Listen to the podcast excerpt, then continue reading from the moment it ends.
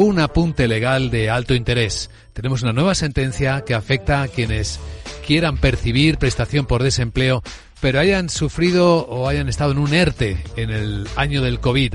Veámoslo con nuestro abogado Arcadio García Montoro. Buenos días, abogado. Buenos días, Luis Vicente. ¿De qué hablamos? Recordemos que hubo un periodo en que aquel Real Decreto 8-2020, de forma excepcional, permitió que la empresa fuera exonerada de cotizar.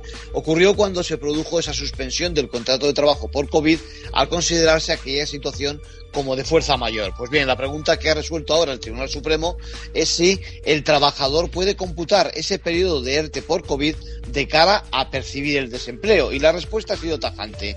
Claramente ha dicho que no.